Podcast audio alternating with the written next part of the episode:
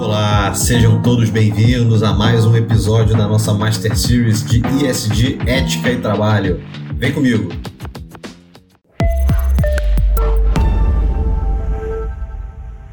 Vamos lá, minha gente, para mais um episódio da nossa Master Series de ISD Ética e Trabalho. Então, nos últimos episódios, a gente analisou o que, que o colaborador pode esperar da sua empresa e falamos sobre os impulsos motivacionais dos trabalhadores, esse frame que a gente apresentou. Então agora é a hora da gente fazer o outro lado da moeda. Então, o que, que por outro lado o trabalhador deve oferecer à empresa no seu dia a dia profissional? Então, ao colaborador, né, ao trabalhador, como o nome já diz, cabe oferecer um bom trabalho, naturalmente.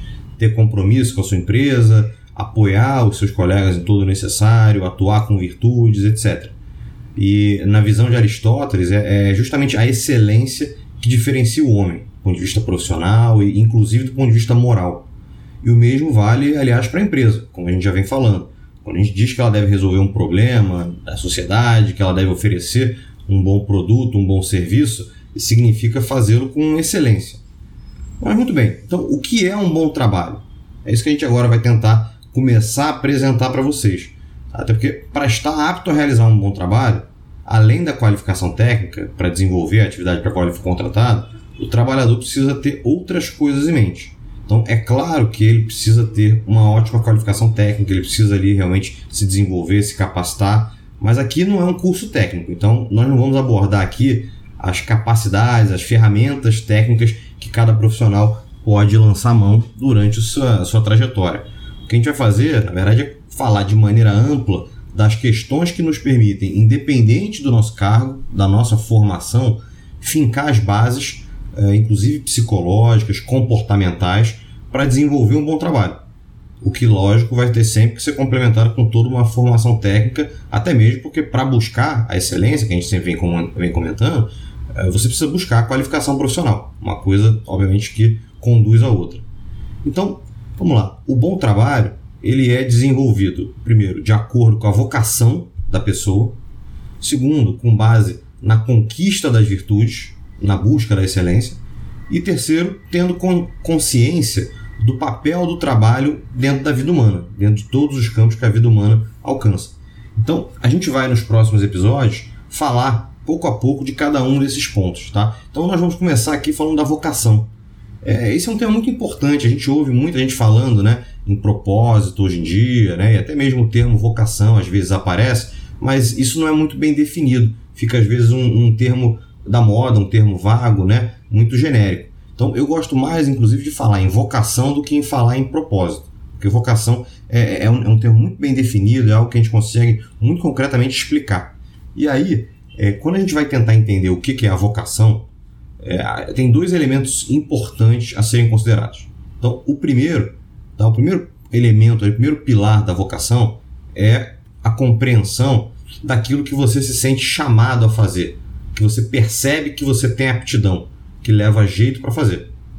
Tem gente que tem esse talento extraordinário para música, para as artes, para o desenho, e desde cedo isso é muito perceptível. É, logo, logo, logo os pais, os amigos percebem essa, esse talento diferente, esse talento excepcional. Tem gente, por outro lado, adora ler, consegue argumentar muito bem. Então, é, tem certas características também que acabam direcionando um pouco quais são a, a, as, as, atuações preferidas, né? os, os gostos, os estudos preferidos da pessoa. E por aí vai. Então, é, esse é o primeiro ponto. A gente tem que entender é, qual é realmente a, a, esse nosso chamado, essa nossa aptidão. E aí, o segundo elemento é a nossa circunstância concreta de vida, que tem que ser conjugado com essa questão do nosso chamado, para que a gente possa aí sim articular a nossa vocação. Então, Ortega y Gasset, um grande filósofo espanhol, tem uma frase famosa que é eu sou eu e minhas circunstâncias. Então, o que ele quer dizer com isso? A gente não pode, eu sou eu, mas eu tenho sempre que considerar as circunstâncias concretas da minha vida para poder tomar decisões ali responsáveis, decisões ali que realmente façam sentido. Então, simplesmente assumir que eu tenho aptidão para realizar alguma atividade né, e desconsiderar as limitações circunstanciais que eu estou vivendo naquele momento, isso pode inclusive considerar, configurar uma fuga, até mesmo uma atitude irresponsável. Porque por mais que você às vezes tenha realmente um certo talento, uma certa aptidão, é, e, e, que talvez se você é, perseguir aquele talento, aquela aptidão em algum momento aquilo te renda frutos, nem sempre você pode, naquele seu momento, naquele seu contexto concreto, fazer aquilo. Às vezes você precisa tomar uma decisão um pouco mais imediatista, um pouco mais ali de curto prazo, pelo menos momentânea, para fazer frente a uma circunstância da sua vida, para você conseguir se sustentar, para você conseguir ajudar um parente, um familiar, ou até mesmo sustentar a sua casa. Então esse, esses dois elementos, né, as circunstâncias concretas da vida e a aptidão, o chamado, precisam sempre ser muito bem combinados para que aí sim a gente consiga encontrar e exercer a, sua, a nossa vocação. Então vamos lá, fazendo aqui um exercício. É, em geral, né, o, indivíduo que decide empreender, ele faz isso por vocação. Ele tem aquele ímpeto de, de liderança, ele se sente chamado a fazer aquilo, a construir um negócio, a organizar os meios de produção de uma empresa, construir o time de uma empresa e oferecer algo à sociedade. Então isso geralmente é, é uma forma de você realmente é, concretizar a sua vocação. No entanto, em alguns momentos, a gente pode ser chamado a fazer isso, a empreender, não por vontade, não por vocação, mas por necessidade. Porque as circunstâncias da vida daquela pessoa podem obrigá-la a, a tomar aquela decisão. Então, se o sujeito perde um emprego e tem uma família para sustentar, por exemplo, ele pode se ver obrigado, por dever mesmo, a iniciar um negócio ali, alguma coisa temporária que seja, como uma fonte de renda imediata.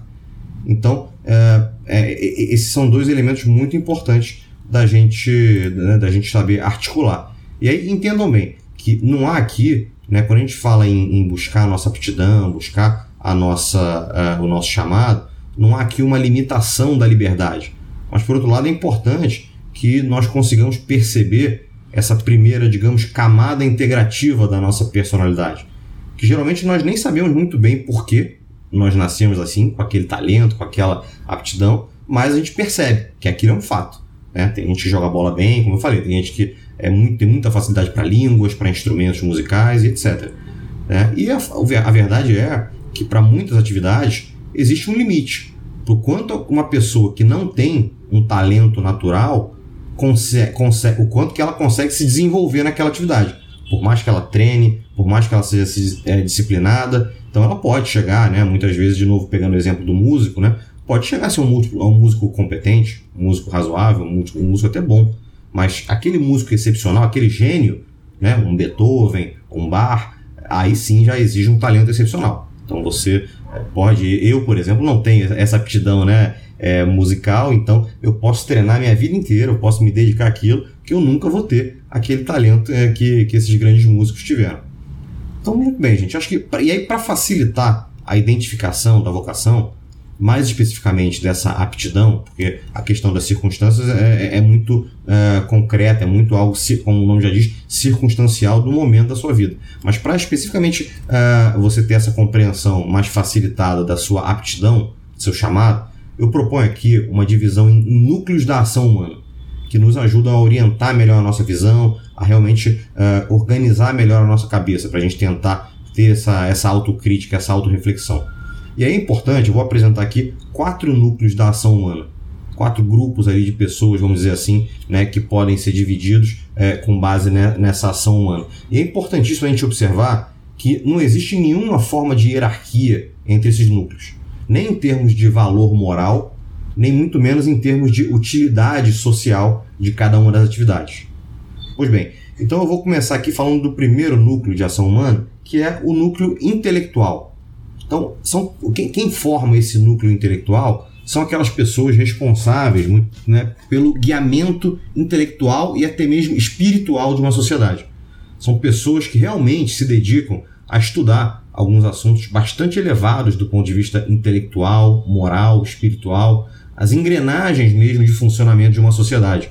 São campos do saber, são ciências como a filosofia, a teologia, a sociologia, a antropologia e etc. E aí elas chegam a conclusões que deveriam de fato influenciar o comportamento da maioria dos, dos indivíduos. Então nós estamos falando, por exemplo, de filósofos, de escritores, intelectuais, sacerdotes e por aí vai. Então essas pessoas elas têm é, essa função muito bem estabelecida de guiamento, de orientação intelectual e até mesmo espiritual de uma sociedade.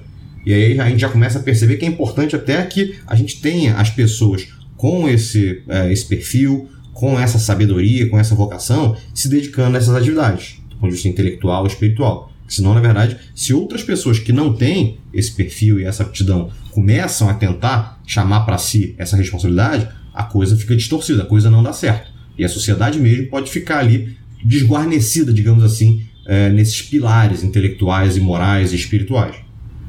Ok, então o segundo grupo, o segundo núcleo de ação humana que eu vou destacar é o núcleo político-militar. E aí as pessoas que preenchem esse núcleo são caracterizadas pela sua bravura, pela sua coragem e até mesmo pelo seu patriotismo, muitas vezes. São ali as pessoas responsáveis por decisões políticas, muitas vezes pela condução de uma nação, pela formulação de políticas públicas, e é claro que elas devem, devem ter todo um zelo ali, um cuidado com o dinheiro público, com tudo isso. E além disso, são as Forças Armadas, são as polícias, que deveriam, né, os seus integrantes deveriam idealmente ser sempre marcados pelo heroísmo, pela garantia da segurança pública e da nação. Então, esse, esse grupo, esse núcleo político-militar é formado por essas pessoas, pessoas que ocupam é, cargos políticos realmente ali de condução, pessoas que ocupam ali esses cargos militares de fato. O terceiro núcleo é o núcleo dos empresários, ou empreendedores também. E aí é o núcleo responsável pela organização dos meios de produção de uma sociedade, pela ideação, pela formulação estratégica de alguns projetos econômicos muito relevantes, de operação de negócios e até mesmo, em alguns momentos, pela movimentação da economia de uma sociedade. Então, são aquelas pessoas ali que estão no espectro econômico, no espectro de mercado financeiro, liderando grandes, grandes empresas, né? O, sendo as controladoras, as acionistas de grandes empresas, de grandes fundos e por aí vai. Então, essas pessoas, muitas via de regra, elas vão ocupar esse grupo de organização dos meios econômicos e dos meios de produção é, de uma sociedade.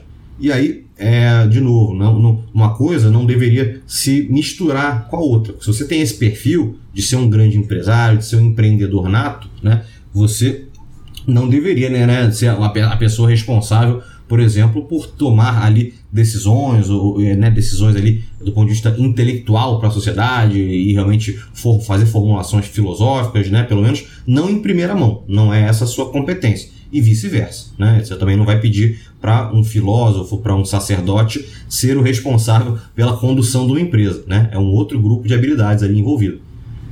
E o quarto núcleo é o núcleo dos trabalhadores em geral justamente o grupo dos executores, a, a turma mão na massa mesmo, que faz acontecer.